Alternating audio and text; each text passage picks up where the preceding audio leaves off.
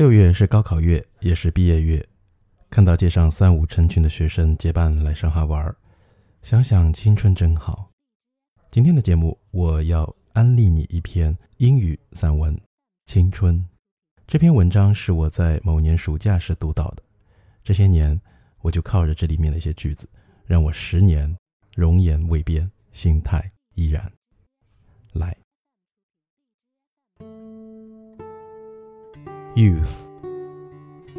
Youth is not a time of life, it is a state of mind. It is not a matter of rosy cheeks, red lips, and knees. It is a matter of the will, a quality of the imagination, a vigor of the emotions. It is the freshness of the deep springs of life.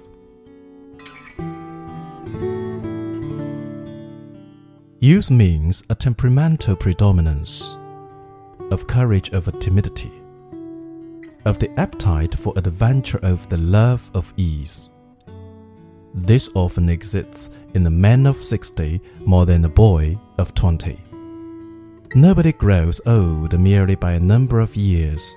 We grow old by deserting our ideals.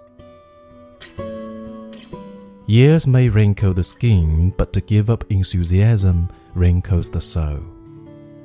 Worry, fear, self distrust bows the heart and turns the spirit back to dust. Whether 60 or 16, there is in every human being's heart the lure of wonders, the unfailing childlike appetite for what's next, and the joy of the game of living. In the center of your heart and my heart, there is a wireless station. So long as it receives messages of beauty, hope, courage, and power from man and from the infinity, so long as you are young. When your aerials are down, your spirit is covered with snows of cynicism and the eyes of pessimism. Then you've grown old, even at 20.